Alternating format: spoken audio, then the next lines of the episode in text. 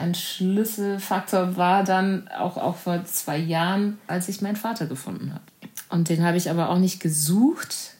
Ich wollte einfach nur für mich ergründen, wer und was ich bin und wollte einfach anhand von meiner DNA wissen, was denn noch alles in mir drin steckt an, an, an Nationalitäten.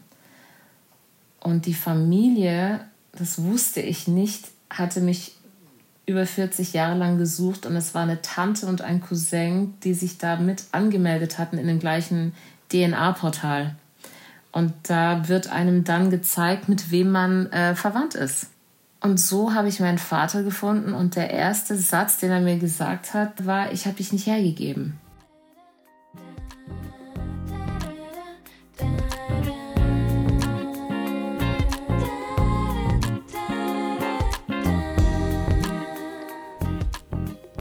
Cassandra Steen ist meine heutige Gästin in dieser Podcast-Folge.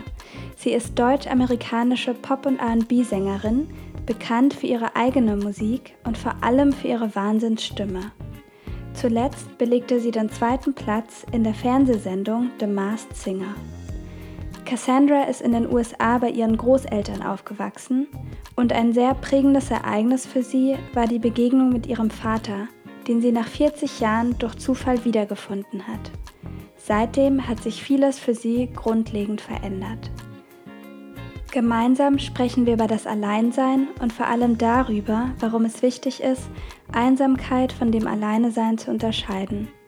Cassandra erzählt, wie das Fehlen ihrer Eltern ihre Kindheit geprägt hat und wie sie durch die Begegnung mit ihrem Vater sich ihre eigene Geschichte neu erzählen konnte. Sie gibt Einblicke in ihre Therapie und teilt, was ihr geholfen hat, mit depressiven Phasen in ihrem Leben besser umzugehen. Ich freue mich, dass du hier bist und dann geht's jetzt los mit der Folge mit Cassandra Steen. Hi Cassandra, schön, dass du hier bist. Hallo, schön hier zu sein. Vielen, vielen Dank. Sehr, sehr gerne. Ich ja, bin ganz gespannt, wo uns dieses Gespräch, diese kleine Reise heute zusammen hinführt. Weihnachten steht ja quasi gerade vor unserer Tür und ja, die ganze Welt begibt sich langsam in Weihnachtsstimmung. Wie verbringst du denn die Weihnachtszeit am liebsten? Also die Weihnachtszeit verbringe ich am liebsten, weil ich das auch so kenne bei meinen Großeltern. Das war jetzt im letzten Jahr und auch in diesem Jahr wird es leider so nicht stattfinden, weil ich äh, auf der anderen Seite wiederum das Glück habe, auf eine Schiffsreise gehen zu dürfen, um dort jeweils an Heiligabend und Silvester einen Auftritt abzuliefern. Voll schön. Wo geht's denn hin mit dem Schiff? Australien, Fiji. Wow. Also es, es gibt Schlimmeres. Mhm. das hätte ich jetzt auch so gesagt. Sehr schön. Aber dann siehst du ja deine Großeltern bestimmt auch bald zu einem anderen Zeitpunkt nochmal. Also ich versuche sie davor auf jeden Fall zu sehen und definitiv, sobald ich wieder zurückkomme. Sehr gut. Passend zu dieser Jahreszeit, passend zu deinem Auftritt an Weihnachten, hast du ja kürzlich einen Song rausgebracht. Herzlichen Glückwunsch dazu. Dankeschön, Dankeschön. Dieser Song trägt ja den Titel All I Want for Christmas is Me. Mhm. Was würdest du sagen, welche ist deine Lieblingszeile aus diesem Song? Oh, das ist schwierig.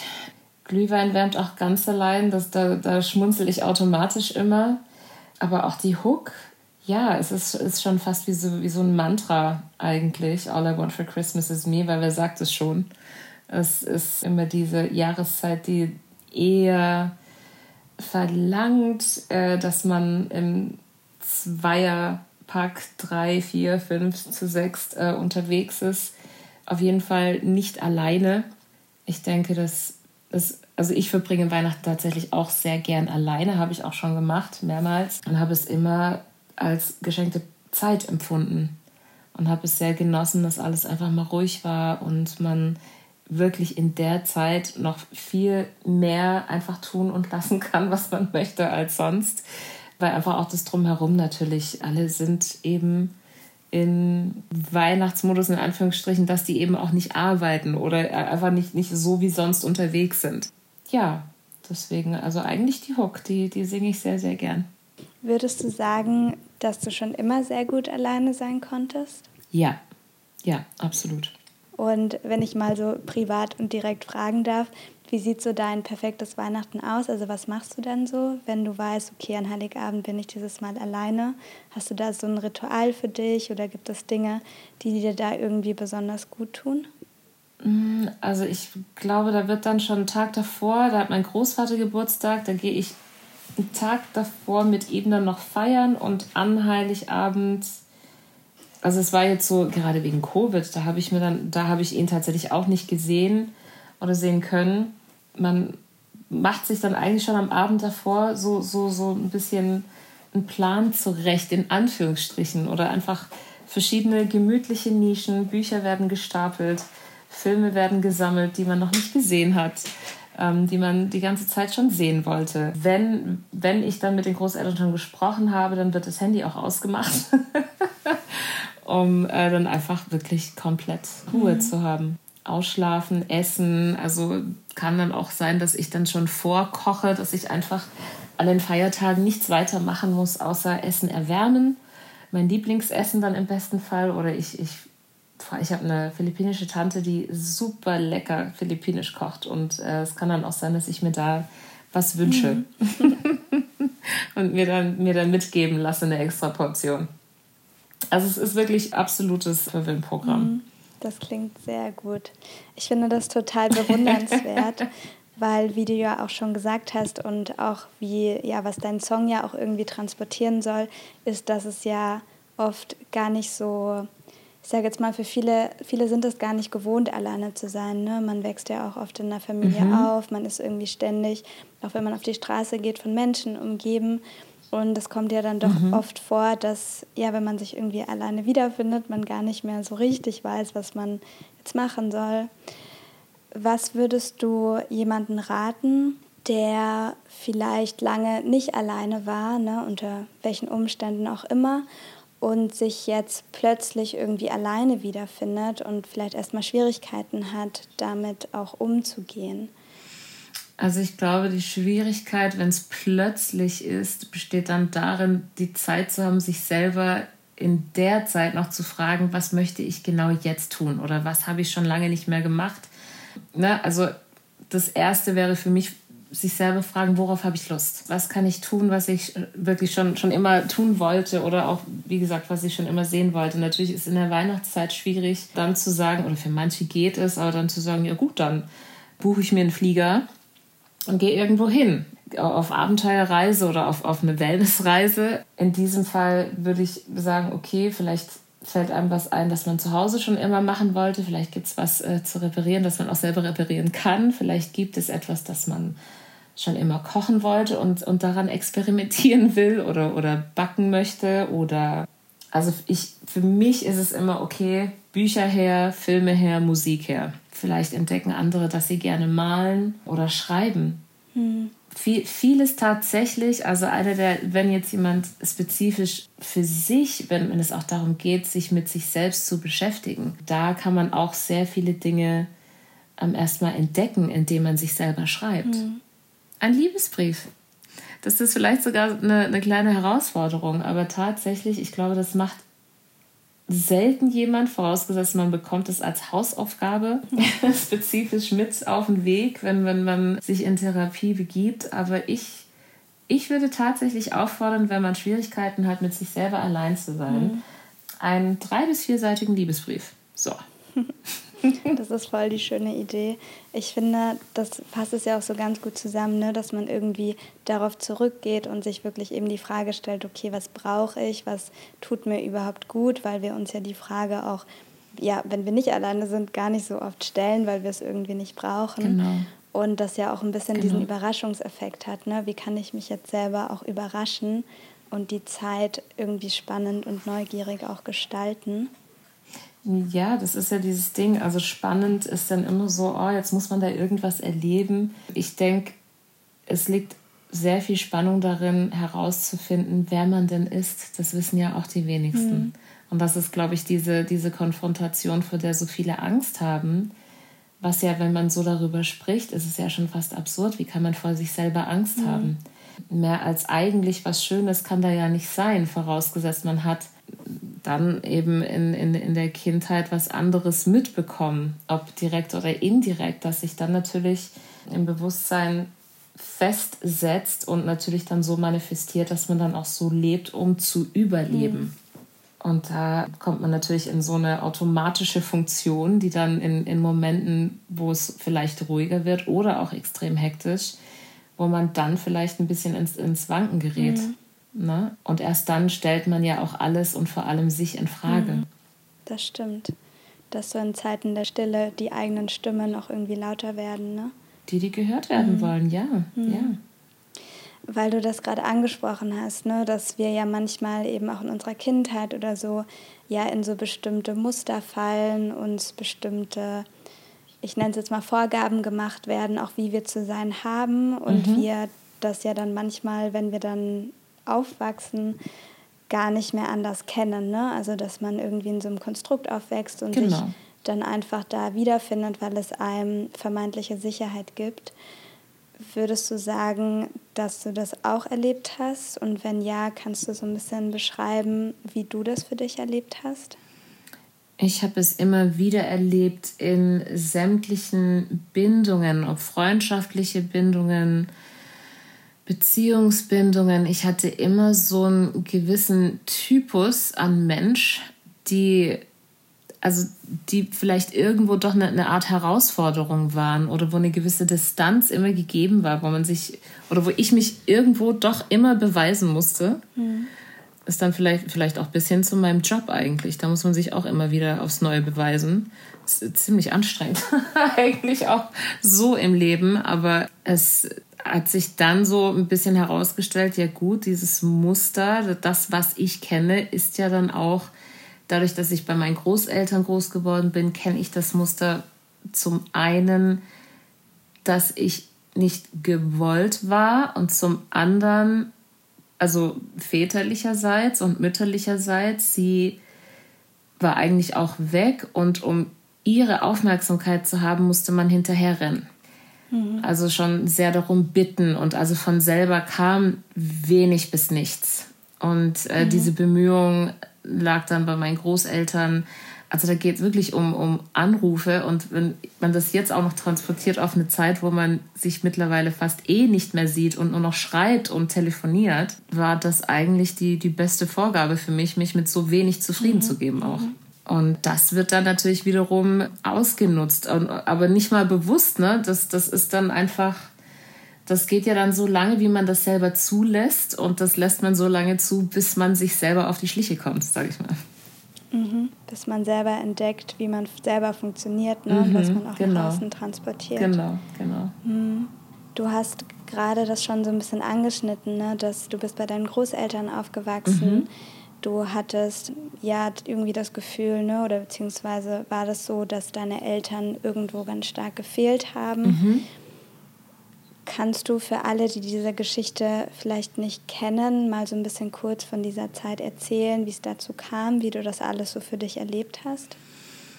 Mm, für mich, wie habe ich das erlebt? Also ich glaube, da, da kamen so viele auch äh, gesundheitliche Aspekte dazu. Ich war sehr, sehr lang einfach nur in irgendwelchen Rehas oder im Krankenhaus. Ich glaube locker bis zu meinem 13., 14. Lebensjahr war ich einfach regelmäßig, also es war schon, die Klinik war schon mein zweites Zuhause eigentlich. Und mhm. da kommt dann, also das, das ist dann ja so, so ein Theater für sich, sage ich jetzt mal und als kleines Kind war das, war das sehr, sehr früh klar, dass da die Eltern eben nicht dabei sind, weil bei allen anderen die Eltern da waren. Mhm. Ist dann aber auch im Kindergarten, eigentlich bei jeder Möglichkeit, sogar bei Tieren, da, da waren Mütter da und meine eben nicht.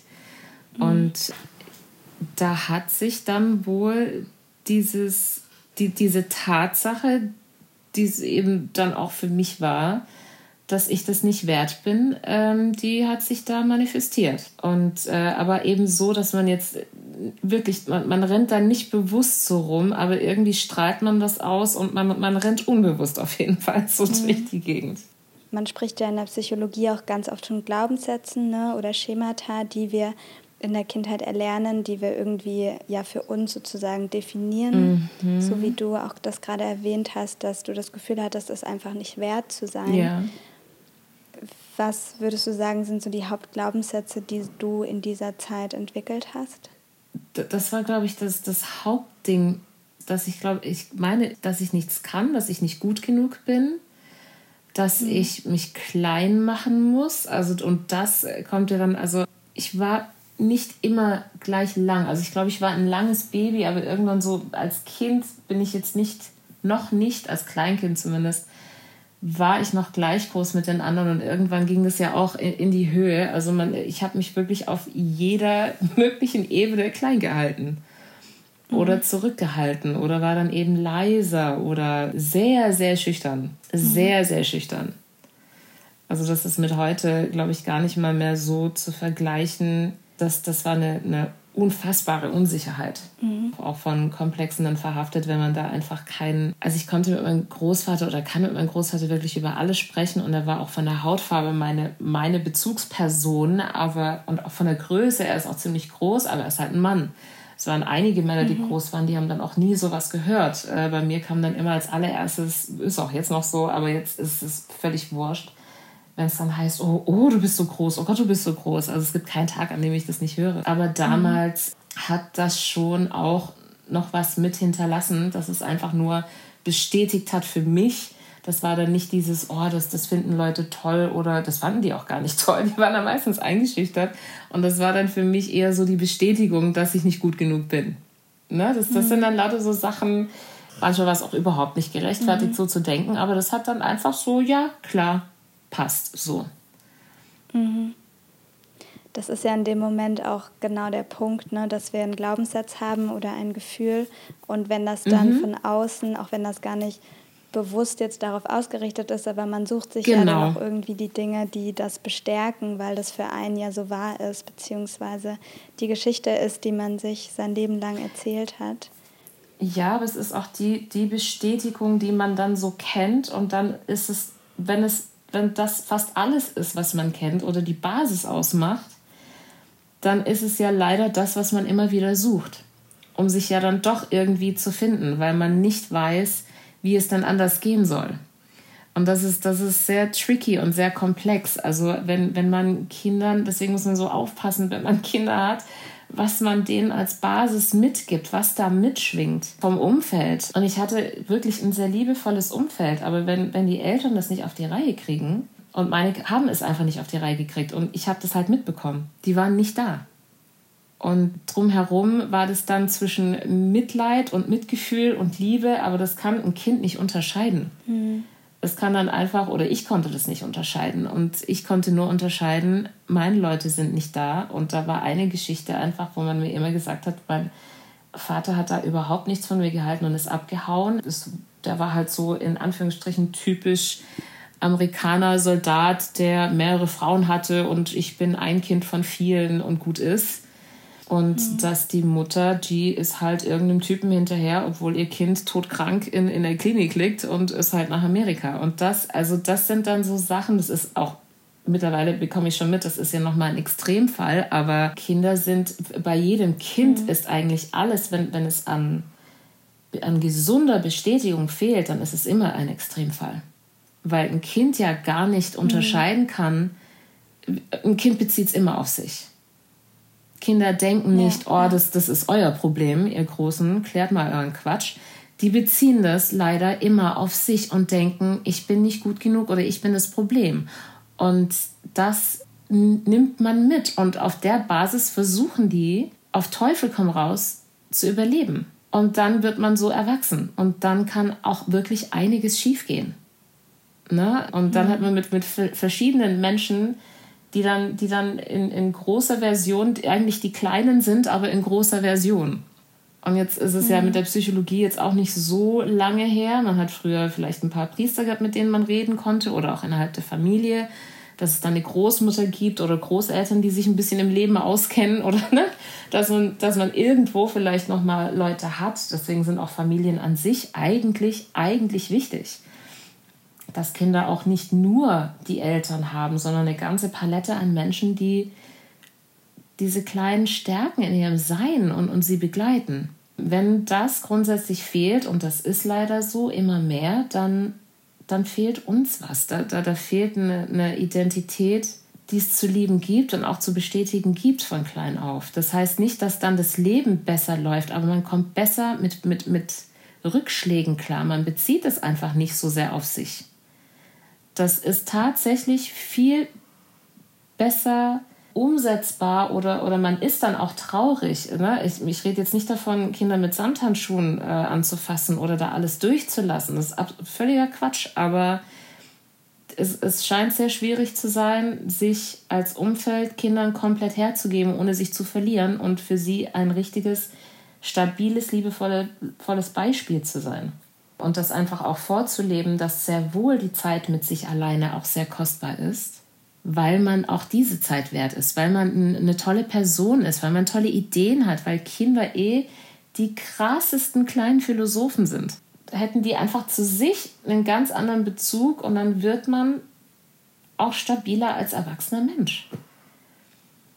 Und kann sehr wohl damit umgehen, wenn jemand einen nicht so mag, wie man sich das wünscht. Dann ist es halt, ja, okay, dann ist es halt so. Dann ist die Person nicht für mich, dann ist jemand anders für mich. Und vor allem bin ich für mich. Punkt. Also ich, ich denke, dass sowas wirklich super unterschätzt wird.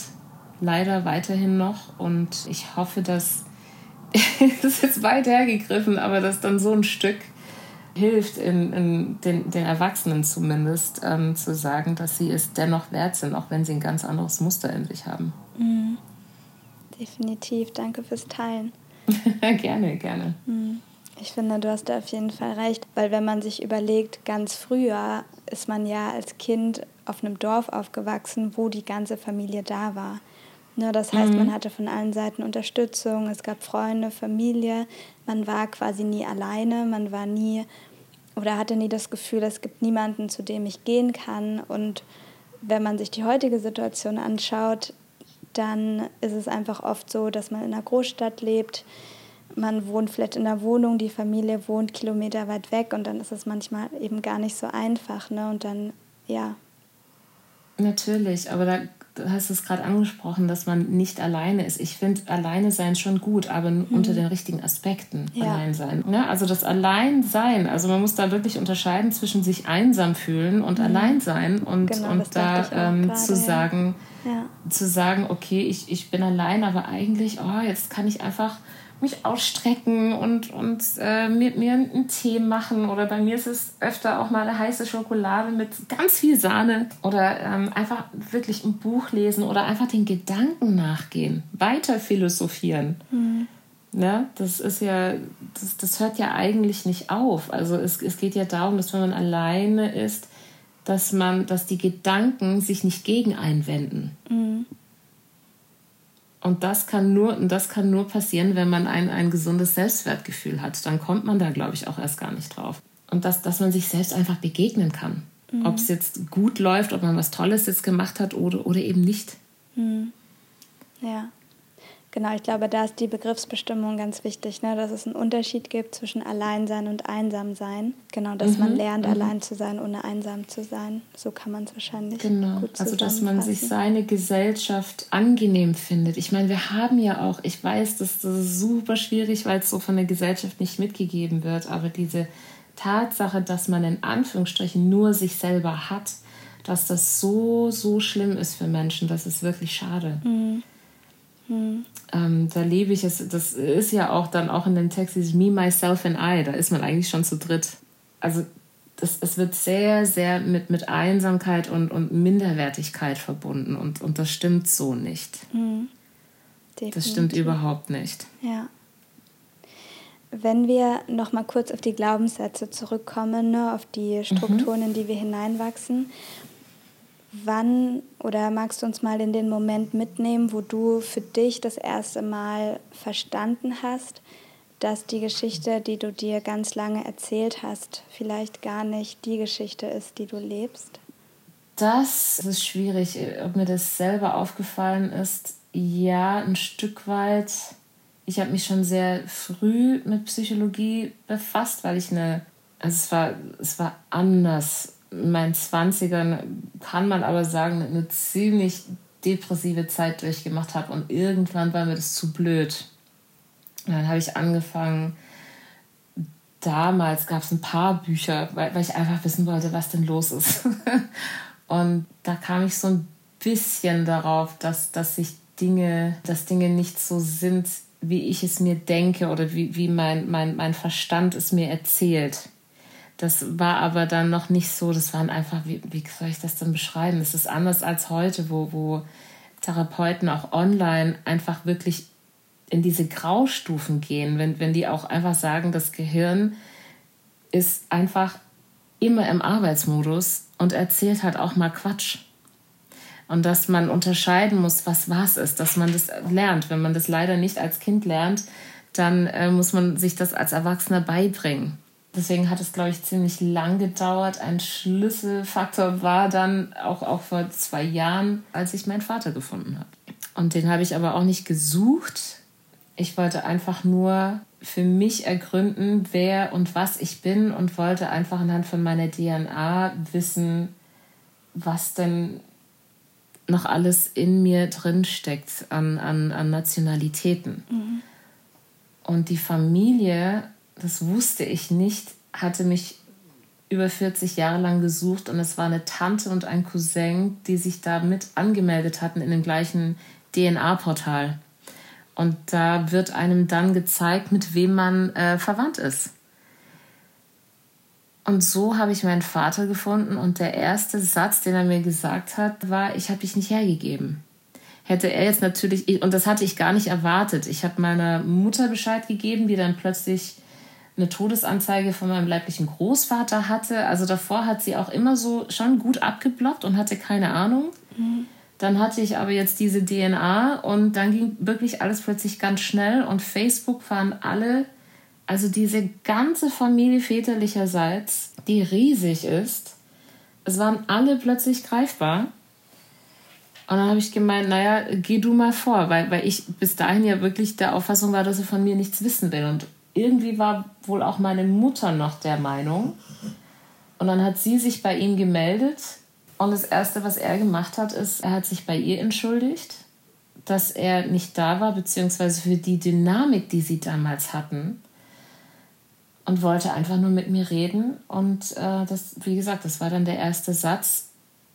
Wäre das jetzt anders gekommen, hätte es natürlich auch weiterhin das bestätigt, was ich geglaubt hätte. Aber dadurch, dass er das gesagt hat, dadurch, dass alle von mir wussten, also Tanten, äh, wirklich alle. Ich habe zwei jüngere Brüder, die wussten auch von mir, also dass es mich gibt. Meine leibliche Großmutter hat noch in dem Sterbebett zu ihm gesagt, dass er mich endlich nach Hause bringen soll, dass er mich finden soll. Also alle wussten Bescheid, dass es mich gibt. Ähm, ich war kein Geheimnis und ich war auch nicht eines von vielen Kindern. Ich bin seine Erstgeborene. Also diese ganzen Sachen, die ja dann eben nicht gestimmt haben mit dem, was ich dachte, weil es mir eben anders gesagt wurde. Und da war eben diese Bestätigung, ne, das war so eine handfeste Bestätigung oder ist eine handfeste Bestätigung. Und das hat sehr geholfen. Ich habe keine Ahnung, was gewesen wäre, wenn das jetzt alles so rausgekommen wäre, wie man es mir gesagt hat. Vielleicht würden wir auch gar nicht reden jetzt. Vielleicht wäre ich irgendwo in der Klapse oder unter einer Brücke völlig depressiv. Ich weiß es nicht weil mich mittlerweile viele fragen, wie ich die letzten paar Jahre ausgehalten habe. Aber das mhm. hat auf jeden Fall sehr, sehr geholfen. Diese, diese, und darauf musste ich auch erst mal klarkommen. Da habe ich mindestens ein Jahr gebraucht. Es war ein halbes Jahr später, als mir klar wurde, dass diese Geschichte in meinem Kopf ja gar nicht stimmt dann. Das war nicht sofort in dem Moment, aber es hat was losgelöst. Und es ist aber erst angekommen, ein halbes Jahr später.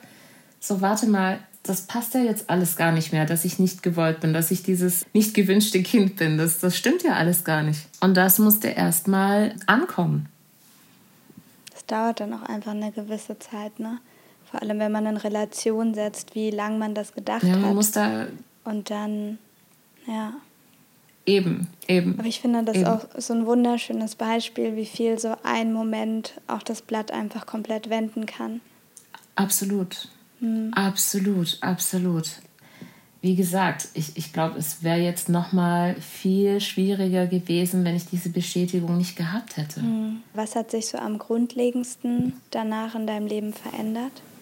Definitiv das Selbstwertgefühl, aber auch da wirklich ich bekomme eine Bestätigung. Und so, so, so wichtig das auch ist, alleine zu sein. Man, man kennt ja dieses Infinity-Zeichen und ich glaube, man kann sich das so vorstellen, dass da die eine Hälfte in einem selber ist und die andere Hälfte kommt aber dann doch auch von außen.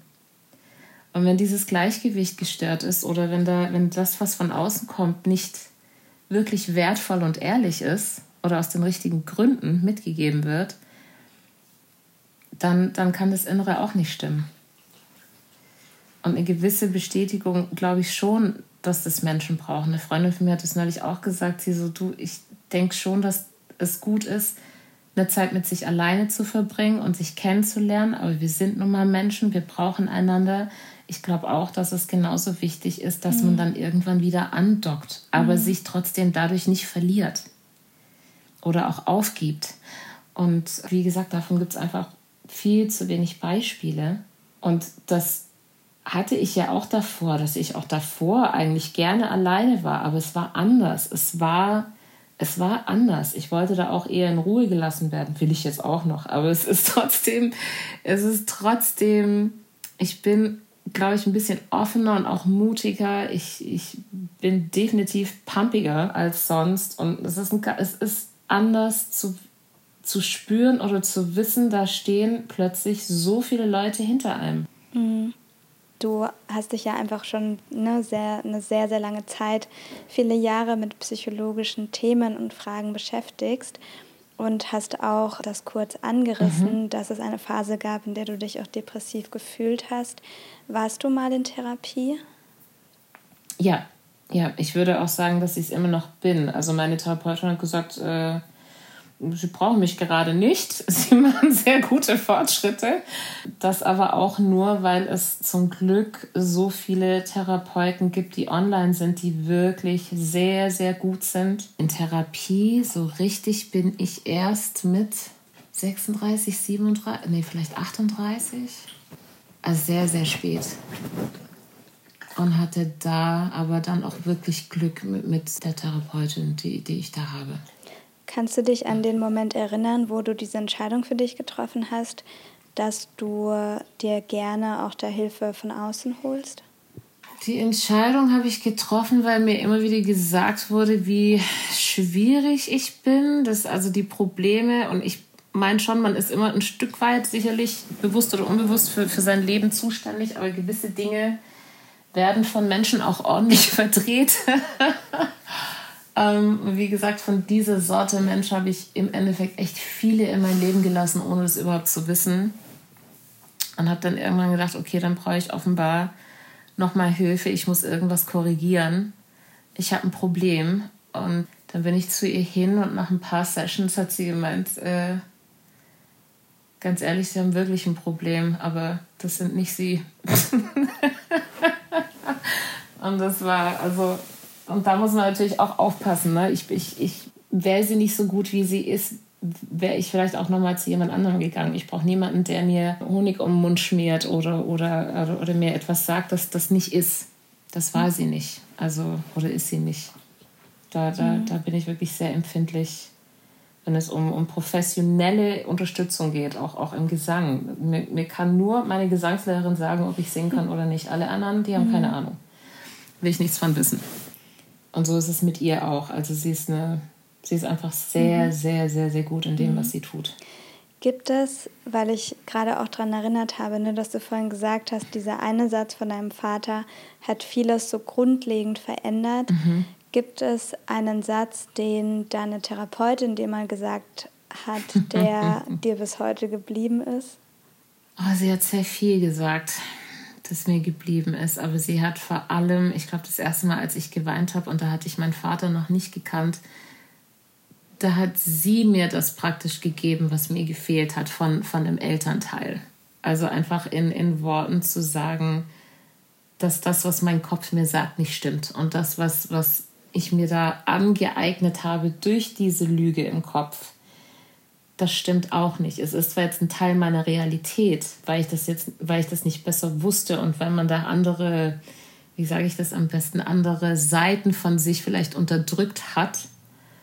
Und dass das nicht stimmt, dass man wertvoll ist, dass, dass man einen Wert hat oder dass ich einen, einen, einen Wert habe und dass ich da daran nicht zweifeln soll. Hm. Hm. Voll schön. Ja, es war auf jeden Fall intensiv. Also ja. Hm. Vielen Dank fürs Teilen, auch für die Einblicke. Gerne, gerne, gerne. Das macht, glaube ich, auch ganz vielen Menschen Mut, vielleicht selber auch mal diesen Schritt zu gehen und ja, das, ich finde tatsächlich auch in dem ganzen Beruf und dass Sätze oder Sprache an sich einfach so unglaublich viel bewirken kann. Ja. Und ja, diese Beispiele, finde ich, bestätigen das auch für mich nochmal, dass das wirklich sehr, sehr kraftvoll einfach sein kann. Wenn du jetzt, ne, wenn wir das ganze Gespräch kurz so mal gedanklich Revue passieren lassen, wenn du jetzt die Möglichkeit hättest, sozusagen ein es gibt ja immer dieses Bild, dass man so ein Billboard irgendwo aufhängt und ich würde es jetzt aber so für die ganze Welt mal aufhängen. Was würdest du da drauf schreiben, um genau vielleicht so eine Message an die ganze Welt nochmal zu geben? Hm. Umarm dich selber. Mhm. Das, das ist der, der, der hm. alles andere oder, oder entscheide dich immer für dich. Das, das, das kann jetzt in unserer Gesellschaft, aber auch umarme dich selbst. Das heißt dann immer so, oh, so, so dieses nur für sich sein oder Richtung eingebildet sein oder ich bin besser als irgendjemand. Das, das ist das alles nicht. Das ist mhm. einfach nur wirklich sich selber kennenlernen und mögen. Und oft macht eine Umarmung so viel aus. Also das, was man immer von außen sucht, sich selber geben. Das, das, mhm. das würde ich sagen. Das, was man mhm sucht von außen, sich das selbst zu geben. Mhm. Voll schön. Cassandra, ich habe zwei letzte Fragen für dich, ja. bevor wir schon zum Ende dieser Podcast-Folge kommen. Ja. Und passend zum Ende dieser Podcast-Folge gehen wir ja auch gerade mit großen Schritten auf das Jahresende zu. Mhm. Wenn du das Jahr 2022 für dich einmal so Revue passieren lässt, was würdest du sagen, waren die drei wichtigsten Erkenntnisse, die du aus diesem Jahr für dich mitgenommen hast? Die drei wichtigsten Erkenntnisse, dass ich mich trotz aller, trotz allem Wissens an Psychologie und an mir selber dieses Jahr erst richtig verstanden habe, wie sehr ich mich selber verrate. Das wiederum hat dafür gesorgt, das wäre dann das, das Zweite, dass ich das jetzt nicht mehr tue. Oder mich selber im Stich lasse. So, so ist es vielleicht besser ausgedrückt. Und das passiert nicht mehr, was dann auch wiederum bedeutet, dass auch da zum Glück die Menschen, die schon sehr lange bei mir sind, dadurch nochmal einen ganz anderen, also für mich, ich sehe die gerade alle nochmal anders, weil die mich wirklich kennen seit, seit, also meine beste Freundin meinte gerade, wir kennen uns über 30 Jahre dass da von außen gerade niemand so jetzt, jetzt unbedingt dazukommen muss. Und für mich, weil ich das immer gesucht hatte. Ich hatte auch immer nach etwas gesucht, das man auch nicht finden kann. Und das habe ich dieses Jahr endlich, endlich, glaube ich, richtig verstanden. Dass alles, was ich brauche, schon da ist. Sowohl als auch in mir, aber auch tatsächlich schon in meinem Umfeld. Ich habe schon längst alles, was, was ich gesucht habe. Und was wünschst du dir für nächstes Jahr? Gute Musik. Natürlich von mir. Und die Möglichkeit, dass diese Musik Menschen begleiten darf, Menschen Freude macht, Menschen tröstet, Menschen Mut macht und Konzerte. Und das wünsche ich mir für alle Künstler. ja. Hm. Passend dazu jetzt wirklich die allerletzte Frage. Das ist ja, eine Frage, die ich jedem Podcast-Gast, jeder Podcast-Gästin stelle.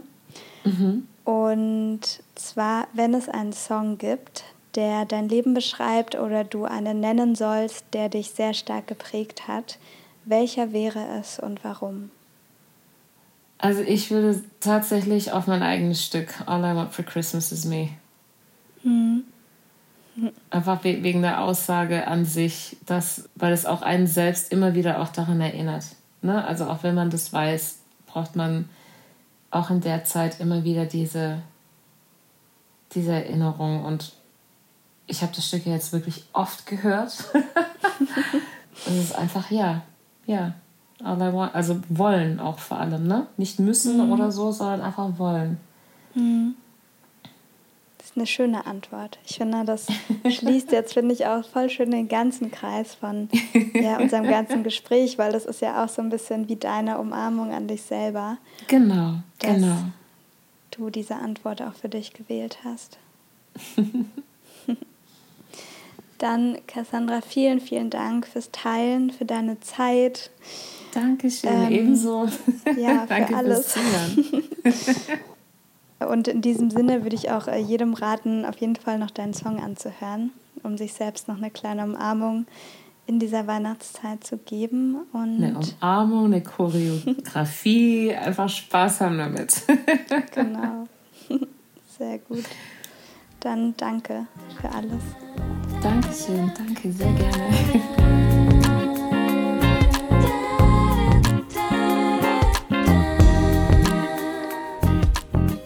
Dieser Stelle auch nochmal ein großes Danke an dich fürs Dasein, fürs Zuhören und eine schöne, schöne Weihnachtszeit und bald ja schon ein gutes neues Jahr 2023. Lass mich sehr gerne auf Instagram unter @musik im Kopf Podcast wissen, wen du gerne in der nächsten Folge hören möchtest und was für Themen du dir für die nächsten Folgen wünschst. Alles Liebe für dich und bis zur nächsten Folge.